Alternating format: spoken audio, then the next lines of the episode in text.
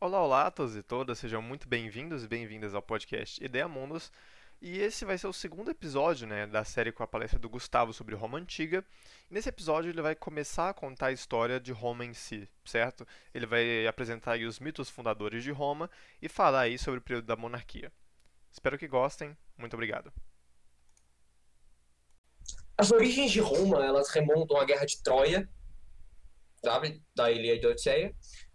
É, no final da, no final da Ilíada, início da Odisseia, quando que a cidade de Troia foi destruída. Os gregos eles conseguiram, utilizando o cavalo de Troia, adentrar os muros de Troia e, e, matar muita gente e destruir a cidade. Então a cidade basicamente foi aniquilada.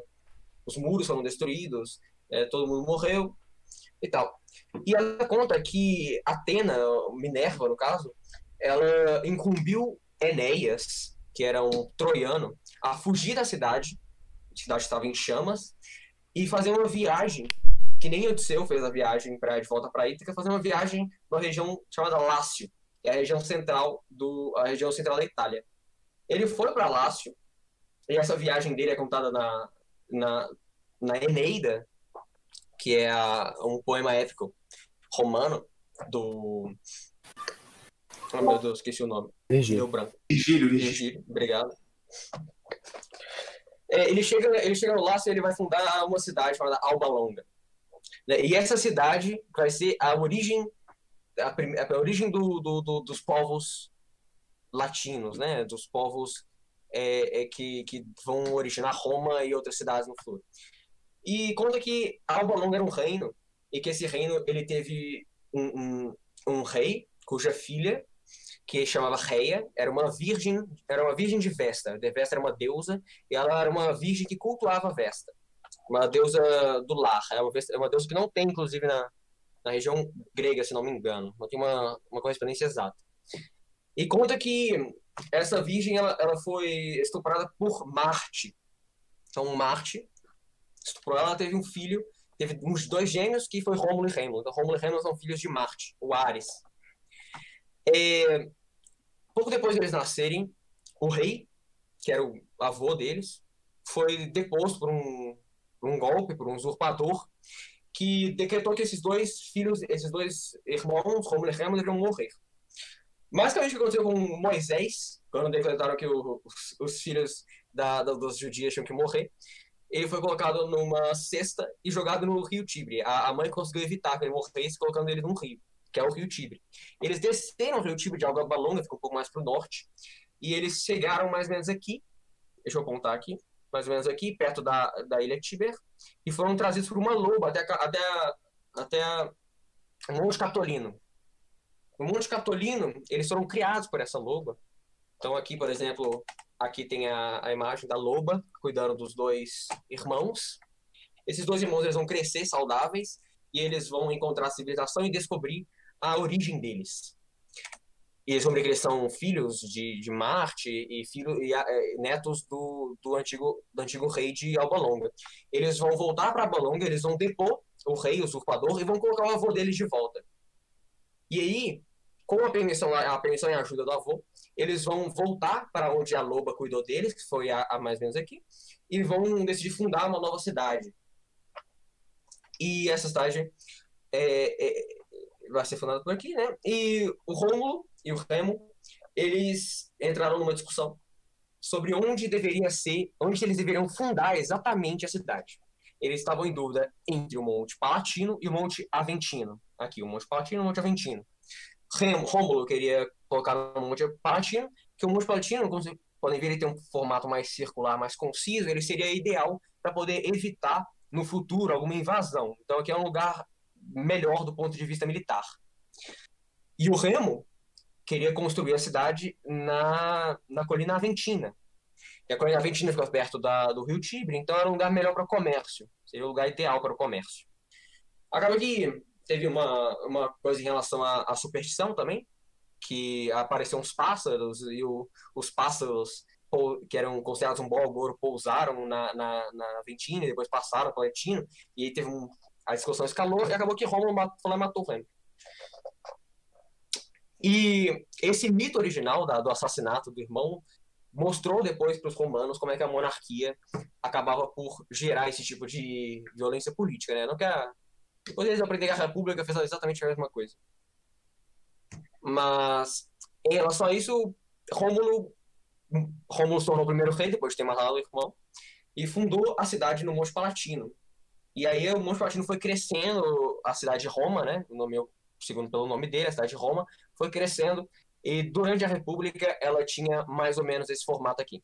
Se vão ser as muralhas, a muralha de Sérvio, que vai ser o penúltimo rei romano, vai fazer essa muralha, e Roma já era, esse que é o Pomerium, que seria uma, uma fronteira religiosa da cidade de Roma, e ele tinha várias leis que definiam o que, que você podia fazer dentro ou fora do Pomerium.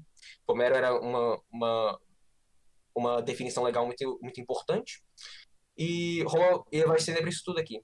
Depois vai se expandir para mais, né, durante o Império. Mas começou aqui, no Monte Palatino. É... Rômulo, ele vai ser conhecido por fundar as primeiras instituições governamentais religiosas de Roma. Em especial, o Senado vai ser fundado por Rômulo. Ele vai pegar das principais famílias é, fundadoras, ele vai pegar 100, exatamente 100 das três principais famílias, e vai fundar o Senado. O Senado ele não tinha poder legal. E vocês vão ver que eles depois, mesmo na República, com toda a importância do Senado, ele continuou não tendo poder legal. Eu vou explicar por que, que eles não tinham poder legal e mesmo assim eram tão importantes. Mas eles tinham o poder de aconselhar apenas. Então eles aconselhavam, através de voto, eles aconselhavam o rei em determinadas decisões. E os 100 primeiros senadores, eles foram chamados de patres, são os fundadores, os pais da pátria os pais, da, os pais de Roma. E os descendentes desses pátrias vão ser os patrícios. Então, os patrícios vão vir dessas, desses 100 homens e suas famílias. E o resto da população vão ser todos plebeus ou, ou coisa, ou escravos, etc. Certo? Tem alguma pergunta? Eu queria saber se você vai tratar da, da formação histórica isso aí é tudo a lenda, né? Do Romulo e tudo mais.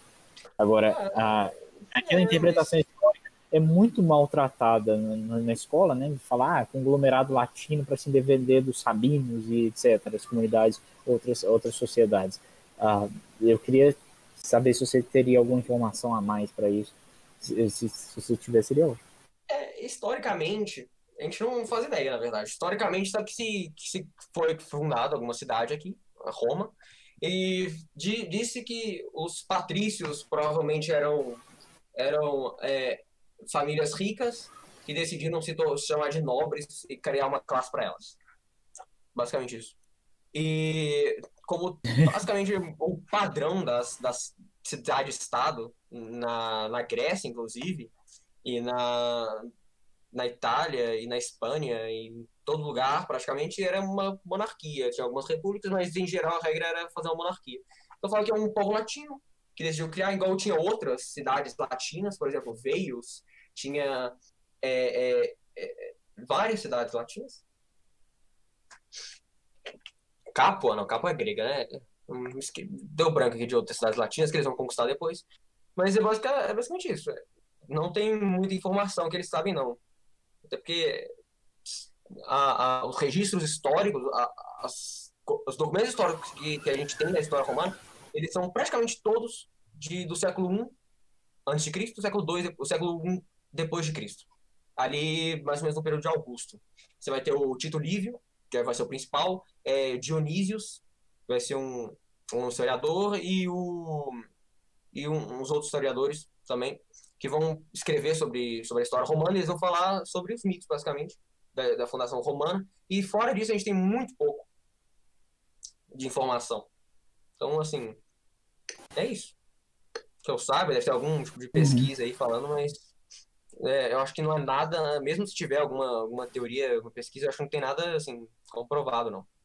Aí eu preferi só colocar a, o, o mito. Uhum, ok, ok. Ah, ah, e quanto à questão... Assim. Vamos agora do, do, do Rômulo. Rômulo foi o primeiro rei de Roma, e a gente vai falar, falar sobre ele um pouco mais pra frente também. Ele vai ser vai ser recorrente aí na, na fundação da, das instituições romanas e das culturas, da cultura romana. Sobre agora um mito que um mito da, da fundação de Roma, um pouco depois da fundação de Roma, que vai ser muito importante para a definição cultural dos romanos, que vai ser o rapto das Sabinas. Então a história conta que depois que Rômulo fundou a cidade, só tinha homem na cidade praticamente, não tinha mulheres. E a cidade estava crescendo muito rápido, porque estava vindo gente, o pessoal estava vindo, o pessoal indo para lá, sabendo que, nossa, Rômulo fundou essa cidade foda, eu quero ir para lá. E só só tinha muito pouca mulher. E o Rômulo estava muito preocupado com isso, porque no longo prazo, se tem só homem, não tem mulher, a cidade ia morrer em uma geração, ela não ia ter história, ela só ia, todo mundo ia morrer e não ia ter filho. E aí, ele fez o seguinte, ele mandou, uma, um, ele mandou uma, um pedido para todos os povos vizinhos, é, pedindo que, que, eles, que eles mandassem mulheres para se casarem com os homens romanos. Isso era comum na, na, isso era comum na antiguidade, só que o que era comum era que é, eles arranjassem casamentos entre as pessoas ricas. Por exemplo, é, um determinado família rica fosse em um país vizinho e pedisse é, mulheres nobres também para é, fazer o casamento, etc. E os romanos eles pediram simplesmente mulheres, não importa a classe social, poderia ser mais pobre ou mais rica, tanto faz. Que era uma coisa diferente, depois vai ter muita relevância na forma como os, os romanos vão tratar esse tipo de coisa. É, todas as, todos os povos que, em, que, em que foram pedidos, esse, uh, mulheres, eles simplesmente recusaram, eles tinham medo de que Roma fosse tornar muito, é, é, que Roma era muito pequenininha, muito pobre, que com isso ela fosse se tornar muito proeminente. Existia uma crença também de que Roma estava favorecida pelos deuses. O próprio Rômulo é, mandou um mensageiro, quando ele foi mandar um mensageiro para essas cidades, ele falava que que Roma estava fraca, mas que ela tinha um destino glorioso. E que esse destino glorioso, as cidades próximas deveriam é, conhecê-lo e, deveriam, é, deveriam se preocupar com isso e ajudar Roma enquanto ela estava fraca. Certo? Mas elas recusaram. Aqui. Pouco depois da fundação, Rômulo se preocupou em remediar o problema da baixa população feminina em Roma. Em busca de noivas, os romanos tentaram negociar com os povos vizinhos, mas os pedidos foram negados por todas as cidades, temerosos que isso levasse à emergência futura de Roma. Ele então fez um plano para poder raptar as mulheres de povos vizinhos durante o festival de Netuno Equestre, que era um deus é, parecido com Poseidon, mas ele é equestre, né, então ele tem algumas especificidades. E eles iam fazer um, um grande festival em Roma e convidaram todos os povos os povos vizinhos. E eles foram, principalmente os sabinos, que eram os mais proeminentes naquela região. E enquanto eles estavam naquela, naquela enquanto eles estavam na, tendo o festival lá no anfiteatro, que era um, um teatro muito grande, é, o Roma fez um sinal, que era mais ou menos um negócio de virar a cabeça assim. E no momento em que ele fez esse sinal, os romanos eles pegaram as mulheres e, e expulsaram os homens, todos e levaram as mulheres de volta para Roma. E com isso eles se casaram. Tito Lívio, eles se casaram com essas mulheres. Tito Lívio e Dionísios, eles vão falar que não foi uma, uma coisa assim, ah, pegar mulheres e estuprar elas por prazer. Além disso, foi uma coisa, um, eles falam que foi uma coisa muito mais honrada. Foi uma coisa mais é, civilizada. Que eles pegaram e se casaram com as mulheres e que foi consensual, que Rômulo pediu para cada uma das mulheres que se casassem. Elas acabaram concordando. É, quando, quando isso aconteceu, os povos vizinhos, obviamente, eles ficaram enfurecidos, né? De ter roubado as mulheres dele durante o, o festival. E aí, um por um, eles pegaram seus exércitos e foram invadir Roma. Então, deixa eu pegar aqui. É, peraí. É uma anotação que eu fiz aqui. Primeiro foi o rei de Cainina. Ele pegou seu exército, levou para Roma e foi aniquilado. Todo mundo morreu. Roma destruiu o exército de Cainina e conquistou a cidade. Depois o rei de Atemnai, que era outra cidade, pegou seu exército e foi para Roma. Depois foi completamente aniquilado. E logo depois, praticamente ao mesmo tempo, foi completamente aniquilado também. Aí veio o rei de Crustumínia, pegou seu exército, invadiu Roma. E ele também foi aniquilado. Os três foram aniquilados assim, um após o outro, pelo exército romano, e todos os exércitos foram conquistados. É, e por último, os sabinos. Os sabinos é, pegaram também o seu exército e foram atacar Roma. Só que com os sabinos foi diferente, porque havia uma mulher, peraí, uma mulher sabina, que, que, que havia se casado com, com o romano, e ela traiu os romanos, fazendo, é, é passando informações e abrindo o, o, o, o portão de Roma, a, a, as muralhas de Roma, para a invasão. Isso quase fez com que os romanos perdessem a guerra. Isso levou a uma, a, uma invasão e uma batalha sangrenta entre, entre as duas cidades. No meio da, da batalha, uma mulher sabina, que vai ser a, a vai ser esposa, a mulher que o Rômulo pegou como esposa, que esqueci o nome agora. Ela vai se interpor junto com outras mulheres entre os dois, entre as duas facções, os romanos aqui. As mulheres elas vão se interpor, elas vão pedir: maridos não matem os nossos irmãos, irmãos não matem os nossos maridos. E eles vendo que, a, que aquela coisa toda era uma palhaçada, eles resolveram fazer o seguinte: eles pararam a guerra eles fizeram as pazes e eles não só fizeram uma trégua, como eles resolveram se juntar aos romanos e formar um único estado ampliado.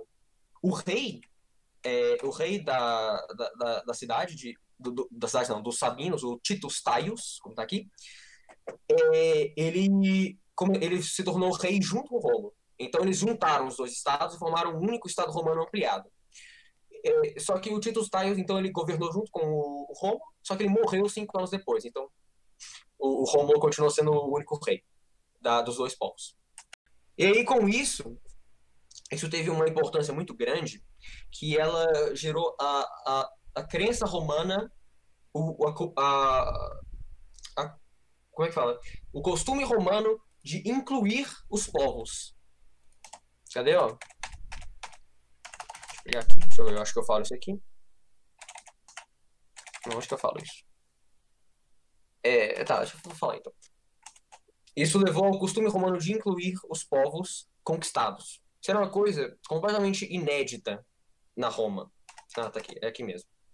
Completamente inédita. Vou falar mais pra frente, inclusive.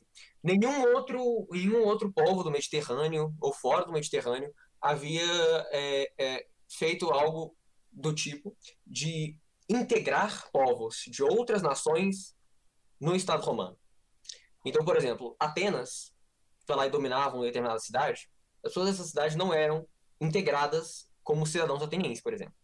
Os, os romanos, com essa, essa, esse mito que explica essa tradição, que é o rapto das Sabinas, e a unificação dos sabinos e dos romanos no único estado, isso forneceu uma base depois para os romanos, por exemplo, conquistarem cidades italianas e oferecerem é, é, é, liberdade para os cidadãos, é, oferecerem cidadania para aqueles italianos.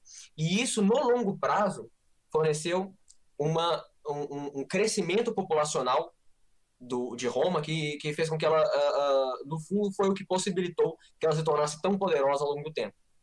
E que crescesse de uma cidade minúscula, extremamente pobre, para um, um império gigantesco. Então isso é uma, uma, das, uma das características da, da cultura romana que propiciou, foi decisiva para o sucesso dos romanos no longo prazo. É, tanto o Rapto das Sabinas, quanto outras coisas que eu vou falar mais para frente também. É, falar especificamente sobre o reinado de Roma, é, fala que Romo, desde a fundação da cidade, ele reinou por 37 anos. E em 716 a.C., quando tiver uma vai ter uma tempestade muito grande em Roma, é, ele vai sumir completamente. E o sumiço dele fez é, muitas suspeitas na classe baixa e na classe alta, inclusive, de que ele teria sido assassinado pelos senadores e pelos conselheiros que ele havia, que ele havia criado, por pura inveja. E isso é uma das possibilidades históricas que, inclusive, o Tito Livio vai reconhecer. E a, a versão mitológica é de que durante a, a, durante a tempestade, Marte veio da Terra e levou ele para o céu para ser um deus. E isso é sustentado pela fala de um, do, um, um cidadão romano, que ele vai falar, é, é, ele, vai, ele vai falar a respeito disso, para poder acalmar os cidadãos que estavam preocupados que a classe é, alta teria assassinado ele. E como o rei, nessa época, era considerado um grande oposição à classe alta, embora ele fosse, ele possuía, ele possuía o, o, o apoio mais. Por o rei ele possuía mais apoio do, do, da classe baixa do que da classe alta. Que ele era aquilo que poderia contrapor. Ele era, o, por exemplo, o líder populista que poderia contrapor o, o, os interesses da, da aristocracia. E um cidadão proeminente, ele evita uma rebelião dos plebeus em Roma, falando o seguinte: Rômulo, o pai de nossa cidade, desceu do céu ao amanhecer e apareceu para mim. Com espanto e reverência, permaneci diante dele, rezando para que fosse correto olhar para sua face. Vá, Rômulo disse para mim, e diga, que, e diga aos romanos que, pela vontade dos deuses, minha Roma será a capital do mundo. Que aprendam a ser soldados, que saibam e ensinem aos filhos que nenhum poder na terra pode enfrentar o exército romano. Quando terminou de falar essas palavras para mim, retornou ao céu. E essas são as palavras desse cidadão, descritas pelo Tito Livio, né, de fundação da cidade. E é uma, uma das, das hipóteses que os romanos consideravam, além da possível assassinato pela aristocracia.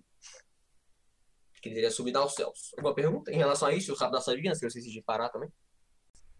esses mitos que a gente está vendo aqui, essas, esses, esses, essas grandes histórias que definiram a, a, o início da sociedade romana, eles vão ser extremamente relevantes, tanto para definir a cultura romana, como para o entendimento de como que eles conseguiram depois fundar o maior império que o mundo já tinha visto. Uhum. Então, com certeza, é, esses mitos aqui são fundamentais. Eles vão ser... A, a, toda, toda criança romana, ela aprendia isso aqui.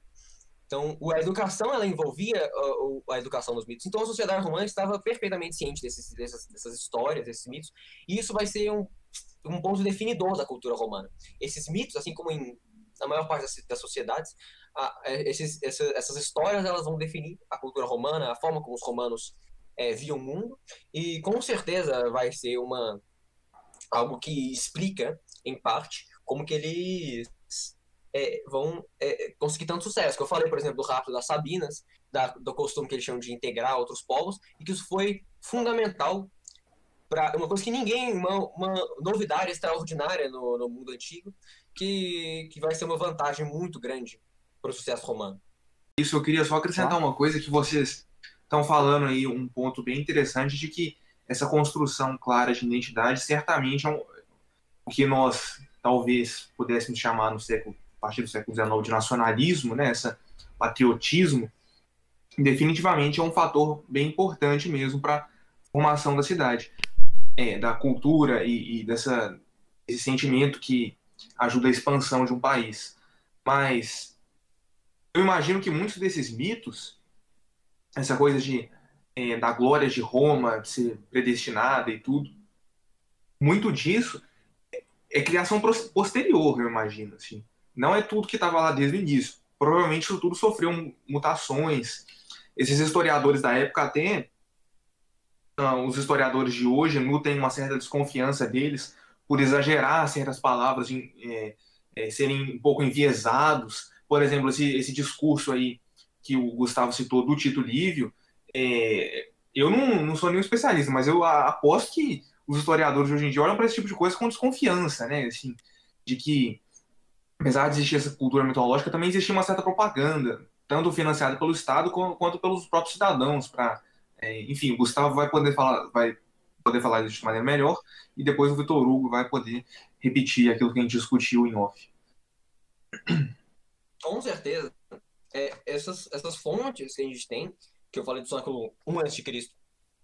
e um depois de Cristo, eles são muito questionados pelos historiadores, assim.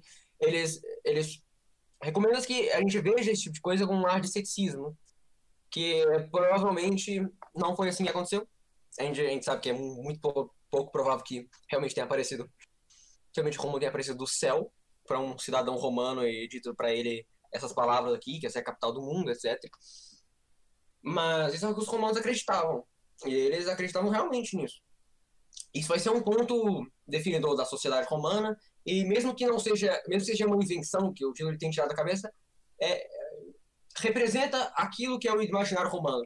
esses historiadores, eles não se consideravam é, contadores de, de, de, histórias propagandistas. Eles realmente se consideravam historiadores e eles, hum, eles inclusive eles mesmos, apesar da, de toda a, a, a as, os erros históricos que eles podem ter cometido, eles tinham uma, uma perspectiva é, bastante histórica e não tão mitológica como a gente pensa. É. E, é, é, pode falar, pode falar. Eles não, que eu tô querendo dizer é que eles não, eles não, por exemplo, o Tito Livio, como pessoa, ele não inventou, ele não pegou uhum. isso aqui e tirou da cabeça dele. Se ele, ele escreveu isso, era algo como aceito. Então ele escreveu isso mediante algum tipo de, de pesquisa e base no imaginário romano.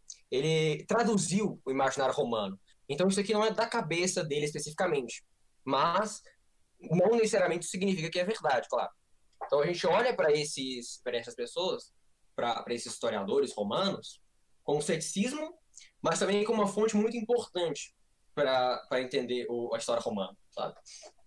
Você pegou um ponto interessantíssimo aí, porque o, a gente está pegando esses textos de uma época em que a história não era propriamente uma ciência ainda, né? Uma, uma, não se via a história como uma coisa propriamente científica, é, nos moldes que a gente tem hoje. Então eles incluíam muita coisa de fábula popular e tudo, ou, ou a pesquisa histórica era muito mais limitada na época também. Não existia uma coisa chamada arqueologia, por exemplo.